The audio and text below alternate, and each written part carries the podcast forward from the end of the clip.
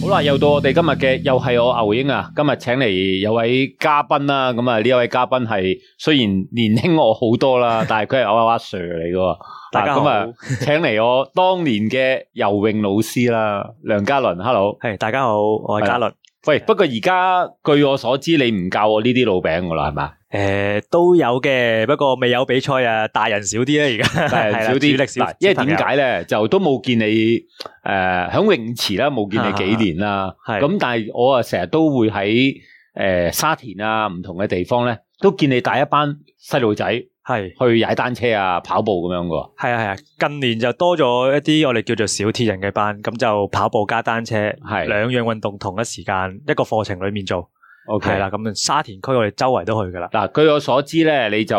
好大膽啦，即係係同玩三項鐵人一樣咁大膽 啦。就喺大概係五年前到啊，係嘛係？係你就開咗一個誒專係俾小朋友。係诶、早期嘅運動體驗嘅一個中心係嘛係啦係啦係啦，啊？诶、個名都好特別嘅诶、我哋叫 Go Go Sports， ，Go Go Sport 係啦，係咁啦小朋友我哋另一個名就叫 Go Go Kids。 Go Go 就 Kids。 for 啲 under 十二歲嘅小朋友，喂係啦，點解會將你嘅嗱？我啊知你由僆仔年代已經好中意運動㗎係啦。係係。诶、你點樣點解會開正你當係一個自己事業去開呢個 Go Go Sport，而係專係诶有好多即係俾啲小朋友去參與一啲運動體驗喎？點解會有呢一個做法嘅咧？我诶、呃、开公司係大約五年啦，咁其實我最早嘅嘅教練資格我係二零零八年考嘅，嗯係诶游泳教練係啦。咁其實嗰阵时我開始教游水啊，嗰樣嘢诶有教大人有教小朋友，咁但係發覺大人唔聽話啦，唔教啊啦。诶呃咁就發覺诶、呃原來我本身我好中意同小朋友玩，好中意同佢哋溝通定嘅。玩小朋友啊？诶，樣樣呃都有啲啦， 即係啲訓練內容玩啦，佢哋咁樣。啊，咁原來我發覺我本身個人原來好中意同小朋友相處嘅，系係啦，咁教落去亦都好中意睇住一個小朋友可能由零嘅鐵人嘅認知啊，點樣可以教到佢由唔識踩單車系轉到去踩單車。唔識游水，教到佢游水，跟住然後可能兩三年嘅嘅時間啊，去由一個乜都唔識嘅小朋友，去到啊完成一場比賽，我我發覺呢個成功感對我嚟講係好大嘅，我好享受呢一刻，咁所以我就啊，不如將呢個做嘗試下，即係好似你頭先講好大膽，即係嘗試下，其實好虛無啊，自己一個係純粹自己一個成功感啊，不如嘗試下。我就去做一盤生意，去開發下呢一個市場，點樣可以將自己我哋講可能運動人好多講嗯理念啊，系我點樣可以令到一個小朋友喺運動中間有更加多其他嘅得着，去亦都同時間可以協助佢嘅成長，所以就大膽有呢個 idea 做咗出嚟啦。嗱，我啊知道你五年前到啦，係你就展開你嘅小朋友運動體驗教育嘅事業啦。係吓咁啊，都係咪以由單車、游水同跑步去開始啊？誒、主要係因為其實我自己都叫做玩咗好多年鐵人，咁所以係我我個誒、主力個個核心都會喺翻三項鐵人呢個運動裡面做發展。嗱，你亦都應該係三鐵嘅認可教練啦，係冇錯冇錯，係嘛？係啦。喂，咁啊，調翻轉就話，喂，細路仔玩三鐵有咩好處咧？細路仔玩三鐵，誒、第一樣咁其實誒、你會話啊好多學游水係一個求生嘅，即係好多家長覺得係一個求生嘅技巧啦。係咁另外，但係有好多時小朋友其實佢好中意接觸好多唔同嘅事物，或者其實應該小朋友係應該接觸好多唔同種類嘅嘅事物，令到佢更加全面嘅發展。係咁誒、我哋反而唔係好想局限某一個運動啊，可以可以試下游水、踩單車、跑步。其實嗯我哋覺得係可以全能啲嘅發展，亦都可能。誒、減少咗某一個專項運動咁早期帶來可能驚有少少哦，淨係做一樣運動可能會唔會傷咗某啲位置啊、勞損啊各樣嘢，我哋想去全能啲嘅。係係啦，咁另外就三項鐵人相對複雜啲，咁佢多啲嘢玩，咁但係同時其實可能佢嘅新鮮感會多啲，即係有時我哋游水出身嘅運動員啊，每次練習就係望住地下望住嗰條啲線格。仔嘅啫喎。系啦，數格仔，诶、跟住叫做哦，打個 turn，游翻轉頭，係又係嗰條線，係就其實可能去到某個程度，你會發覺沉悶嘅，嗯即系等於我自己，我點解會轉咗出嚟做三項鐵人？我以前係游水，係。就係因為啊，咦，好似悶咯喎，樽頸位咯喎，我不如轉一個新鮮感去挑戰下自己，即係亦都係呢個令到我自己嘅親身經歷啊，發覺誒、哎三樣嘢加埋其實係對小朋友係更加大嘅挑戰性，更加多新鮮感。嗱游水區呢個運動就好奇怪嘅，我覺係得。即係當你未識嘅時候咧，個挑戰好大嘅。冇錯。但係當你越游越叻嘅時候咧，就去數格仔噶啦，好多 人。系啦，係啦即系个定点喺同一係啦个位置。喂，但係反而調翻轉咧，單車咧，嗯，因為如果係啲小朋友咧，就初初一定唔識噶。系。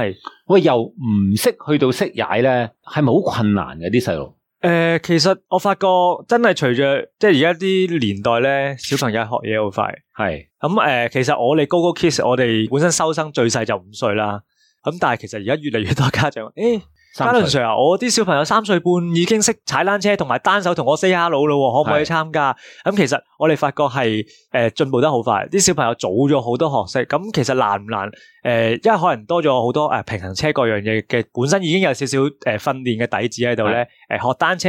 係相對容易咗嘅，诶、有個問題問，不過唔知你就咁講講唔講到出嚟 啦。係係係喂，我小朋友真係唔識踩單車嘅，嗯平衡都平衡唔到嘅係，咁啊都可以跟你去學啦，係嘛？可以可以。诶、一般係咪要幾個月啊，或者係幾個星期先學識咧？诶、呃我哋堂數計其實多數三四堂內其實可以學到诶、嘅，三四堂，三四堂可一以學到堂嘅係一個鐘。一堂大約一小時啦，因為一個鐘小朋友細，我哋大約一小時到。喂，佢真係會跌嘅，喎，係咪啊？真係會跌㗎，有真係會會跌跌㗎，都會俾佢嘗試下，咁但係都會要佢可能有翻啲呃诶互西互爭，即係有翻啲安全我嘅哦有翻少措施少俾佢護具啦，係嘛係。啦，係啦，係啦，即係好難講。哇！單車完全唔跌，就算我係哋大人有時訓練都會跌，诶、係啊應該係咪越大越難學咧？越大越難學，因為 個個心理恐懼可能會大係啲。即係其或者實幾叫樣運動都係開始唔聽你話啦，咁啊。係啦，吓、喂，咁啊調翻轉就話，即係啲小朋友叫做開始識踩單車啦，嗯嗰陣、時先係最驚喎，因為佢唔識停唔識性喎，係嘛？誒係啊係啊係，因為有時咁點樣教到佢哋有呢個意識啊？所以我哋其實我哋會分到相對會細少少，我哋有啊，我哋叫做即係如果我哋訓練班，我哋初班啦學識咗，跟住然之後我哋會有個技術班係教識咗佢點樣可以安全去運用佢嘅單車喺係啲單車徑上面係行駛，係係啦。未正式係訓練班住嘅，就即係可能會有先有呢啲我哋叫先修班，去學識咗基本技巧，可以控制到嘅單車，我哋先會再參加一個我哋叫小鐵人嘅訓練 咯。嗱，我我又有時會喺啲單車徑度見到你哋啦，係、咁我成日都覺得踩單車徑咧係危險過踩馬 路嘅，誒誒都會而係需要嘅技術仲高超嘅咁樣。 係啊。喂，咁響單車徑其實啲小朋友要注意啲乜嘢安全？诶、都比較危險啦，單車徑，因為多人啊嘛。咁主要其實我哋一定會成日經常都提佢，哇，要睇路啦。第二係樣我哋一定要有一個距離，有個安全距離，唔可以太埋嘅。我哋係唔會俾佢跟得太埋，我哋起碼要隔開一架單車位。系一架單車都好埋噶咯，熟係啊悉嗰啲就話啫係，啦，即係我哋練習诶、呃、学完，我哋又要有呢個要求係啦。係啦，咁另外我哋亦都即係始終我哋喺沙田運作多啦，咁其實我哋相對會多少少地點可以避開個人流，嗯，係啦，咁咁其實就可以诶、呃可以安全啲做到訓練咯。係嗱，要揾得你上嚟咧，就係我好記得咧，诶、響早年咧，系我就見你去教班嘅時候咧，係我見你除咗話教佢嘅技術咧嗯，诶、因為啲小朋友除咗個技術之外啦，係诶、情緒都好過 人。系系啊，喂，其實係咪越早佢俾佢哋去掂運動，佢哋嘅情緒啊，或者嗰個自己照顧自己嘅能力會提升啊？诶呃会嘅會嘅，即係好似我哋我哋教練團隊會，其實我哋好着重小朋友嗰個秩序、嗰個紀律，同埋诶我哋會好着重佢有啲嘢要自己去做翻自己嘢，要自己控制翻自己嘅器材啊嗰樣嘢。可能大家都會見過小朋友掉單車。我嗯諗小朋友掉單車係我哋訓練班應該會，即係教練惡嘅程度係最勁噶啦，會即係如果見到小朋友即係鬧掉得最掉器材，係鬧得最勁鬧啦得最金噶啦。係即係啲家長話：，哇，你哋啲底線都好低喎，你哋唔係點樣鬧小朋友嘅喎係？哦啲家長想你哋鬧嘅，诶、可能想我要你哋嚴做黑面格喎少少，嚴格少少，但係我哋又覺得，诶、小朋友嚟玩，不如開心少少啊！所以我哋喺安全嘅底線下咧，有啲嘢我哋唔會點樣特別去斟酌，係係啦，只要你安全，你唔係打交。咁但係去到某啲位置咧，我哋又個底線又會拉翻好高，嗯就係你掉頭盔、掉單車、係掉器材，我哋反而就會執得好嚴謹嘅喂呢一樣嘢。佢嗱，我我就係有印象有一個經歷啦，係因為以前都跟你做過啲比賽嘅工作人員啦。響轉行嘅時候咧，嗯我見其實轉行誒、呃你快快手手咧可以追翻前面嘅。係。或者咧，你原本係領先咧，因為轉行咧而大墮後嘅。係咁我見有啲小朋友咧，就真係將成架單車咧轉行轉得唔好咧，就掉落地下嘅。會啊會啊發脾氣啊係啦，喂，呢啲如果佢咁樣，你點樣指導佢哋？ 嗱，啊所藤以條啦，係嘛？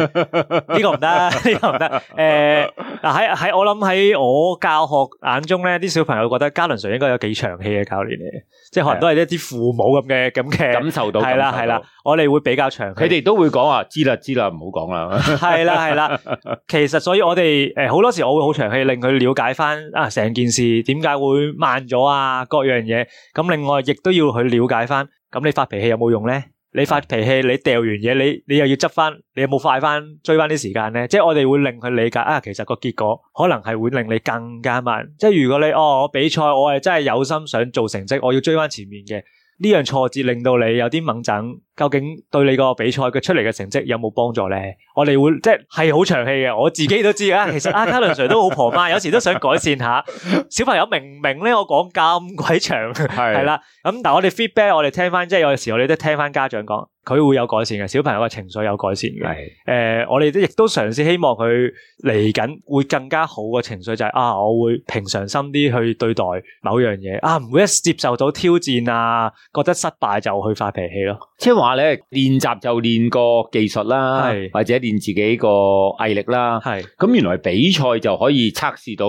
每個小朋友佢個情緒上嗰個控制能力啦，係嘛？冇錯冇錯，好啊多時都係比賽先會有啲甩漏，就會走晒出誒、 嚟。不同嘅甩流。係啦，吓、啊喂！但系啲細路仔又好過癮嘅喎，就係我見咧，就大部分咧，诶、都嘣一聲就跑咗出去啦，嗯跟住到尾段就冇力跑啦。係咁诶、誒如果大人又知道要分配係啊能力啦，細路仔唔識分嘅。小朋友诶、呃或者咁講啊，啊，佢嘗試過，佢下次可能就會學精少少。係啊，原來開頭唔好跑咁快，係咁可能下次開頭唔跑咁快咧，佢最後都係可能會後咗翻嚟嘅成績。係咁佢再可能玩多幾次，點解小朋友要攞經驗就係咁解？每樣嘢佢做緊嘅嘢，诶、學習又好，佢都係攞緊經驗。佢每次累積累積累積，可能第三四五場比賽，第五嗯場比賽可能突然間就會有啲好啲嘅分配出嚟，咁就要俾佢慢慢，佢真係要嘗試去攞呢、個誒經歷翻嚟咯。 ，OK，係即係話咧，你诶 g o g o Sport 咧都會鼓勵啲小朋友去參賽嘅。我哋會，我哋會，係嘛我哋因亦都會帶佢哋去比賽係，因為係啦參賽就係一個其中一個诶、經歷嚟嘅體會或者經歷係啦嚟嘅，即係唔係話係咪一定要攞獎？係吓、喂，咁啊調翻轉咧就話嗱，即係雖然你係教游水、跑步、單車啦，嗯但係我都會見你 Go Go Sport 嗰個中心入边咧，係有好多架撐練體能喎。係啊係嚇啊，因為其實我哋如果 GoGo Sport，我哋大人都有我哋主力一啲叫做可能長距離嘅鐵人賽、Ironman 嗰啲咁。其實誒好多運動員都知係長距離運動咧，齋跑、齋踩、齋遊係唔得嘅。係即係有機會就會勞損受傷。咁、其實我哋要加啲負重訓練，去令到你成個身體嘅肌肉可以承受到嗰個訓練嗰個量數。係咁所以我哋誒、呃就創立初期，我哋直情就開埋一個中心喺喺沙田，就咁做就體能。係啦，做體能訓練嘅。嗯咁、加上亦都想俾誒、呃、運動員全天候啲啦，即係有時真係打風落雨，我哋單車機啊、跑步機我哋都齊，咁就可以直接繼續可以喺室內場做翻個訓練咯。 OK 咁亦都唔會因為天氣影響咗。但係就係啦小朋友就唔，其實唔使做體能係咪？诶、呃小朋友，诶、其實我諗兩小時嘅小鐵人訓練已經係好放電㗎啦。 係咁但係場地佢都有機會用到嘅。係點解咧？诶、都係頭先天氣因素啦。好似啱啱嗰個星期，我哋喺裏面，我哋教小朋友換胎啦。嗯因為其實我哋唔想淨係佢哦，淨係識踩單車，係淨係識跑步。嗯我哋希望周邊嘅技術佢都要學習。咁因為诶、誒我哋想去學到佢哋自己可以協助到自己，係可以到做到自己要做嘅嘢，管理翻能力範圍做到嘅嘢。所以其實小朋友我哋換胎啊，即係叫有少少诶維修技巧，我哋會可能有時就藉住落雨，我哋轉咗室內場，我哋喺當中做埋啦，或者教一啲可能理論上啲開個 PowerPoint 俾佢睇，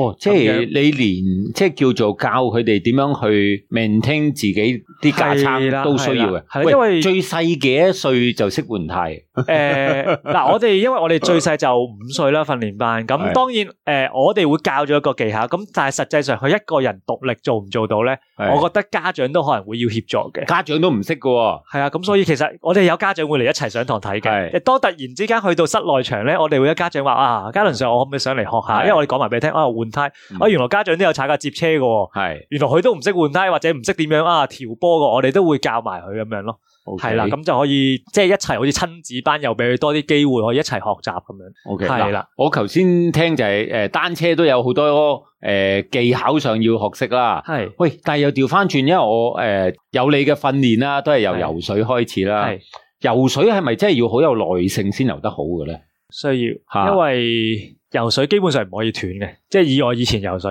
係一個禮拜六日基本㗎啦游足六日，基本㗎啦， 基本即係甚至乎有人係游七課或者以上 OK 即係可能有啲精英啲嘅上下晝都要練，嗯，咁其實可能唔止七課㗎啦。係係啦，咁啊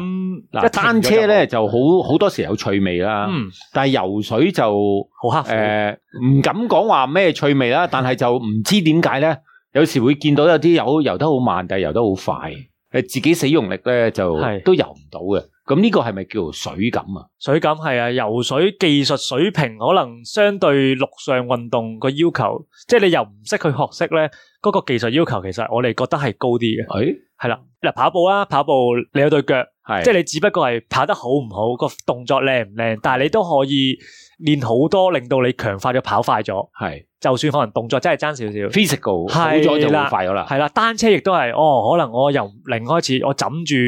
五六日係咁踩，係咁踩，你都會有一個好快嘅進步好容空間喺易度。見到個進步嘅，系啊啦，咁但系游水就真系可能大耐鑊啊啲， 或者基基本上你可能越大力落去，可能個反效果仲大。原地喺度唔點樣喐嘅練到個水感感覺到咧？水感好虛無嘅，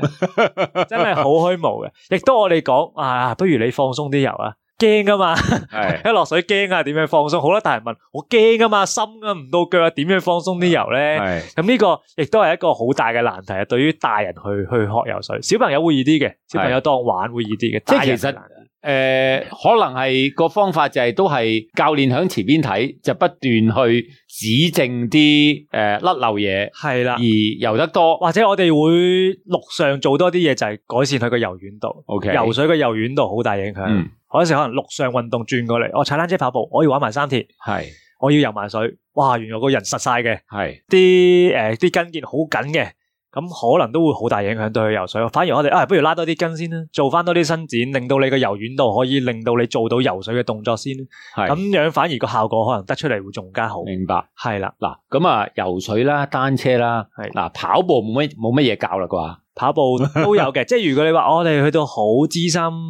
嘅跑手啊，點樣去追求嗰個 PB，係點樣可以快十秒？即係當你越精英，嗰五秒十秒可能已經係好難去追噶啦。 OK 咁所以嗰度就可能哦，我哋點解會有睇睇诶肌力訓練啊？嗯就係可能靠呢樣，可能本身就係忽略咗呢樣。我點但樣會會唔會小朋友如果響練習跑步咧，其係實係練個毅力多啲咧？小朋友？如果我哋而家跑步班，我哋興趣為主，我哋令到佢好多遊戲去玩。 OK，你嗌佢跑哦四百米，或者可能再少啲二百米，其佢實跑一百米悶㗎。，跑一百米行三 百米嗯係嘛啦，其實即係你見到哦兜圈，即係我哋叫倉鼠跑係啊，都會悶噶、喎。係我淨係來回跑，啊跑完我要跑翻過嚟。咁、嗯其實我哋將遊戲融入咗去，佢就會係咁跑，佢會不停咁跑，係。你叫唔停咁跑。 我哋將啲遊戲小朋友分咗一齊玩，佢就會不停咁跑。咁如果將遊戲融入入去，就其實就最基本就要有一班小朋友一齊，係啦係係啦嘛係啦係啦，即係你一對一、一對二冇乜意思噶嘛。嗰啲會少啲，嗰啲會少啲，係啊咁。但係如果呢一班咧，佢哋個趣味性會大啲咧，佢就會好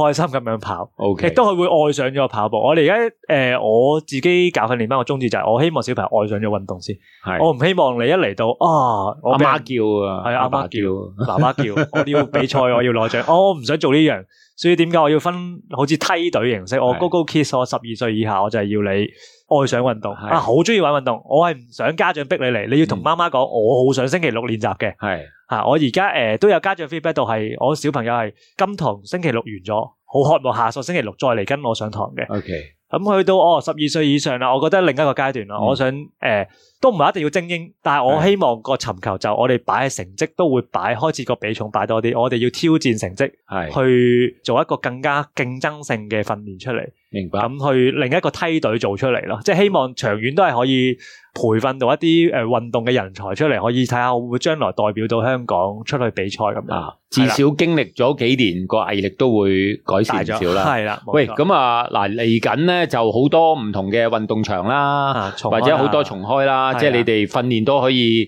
诶接近全面重開啦，係嘛冇錯冇錯。 ？OK，喂，咁啊，如果诶有我哋啲聽眾嘅小朋友啦，係或者都想了解多啲，點揾到你先？诶、可以去翻我哋 Facebook 啊，Go Go 係 Sports 嘅專業哦啦，或者如果你啊小朋友係十二歲以下嘅，可以去翻我哋诶呃 Go Go Kids 啦， OK，係啦，都可以揾到我哋訓練班嘅。係我哋小朋友基本上我哋五歲以上，至到大人六十幾歲，我哋都有嘅。都可以嘅，係係啦，啦，即係六係十啦幾歲，即係我呢啲都仲六可十以幾歲或跟者我下你哋玩嘅。之前有啲社企嘅訓練班，我哋健體班我哋都有做嘅。收到，係啊嗱咁啊，诶 P.M. 你你就會覆佢哋啦。冇錯，好冇冇錯。 OK，係啦咁啊，多謝阿嘉倫 Sir，係上嚟多謝晒分享先啦，thank you，多謝 OK ，thank you。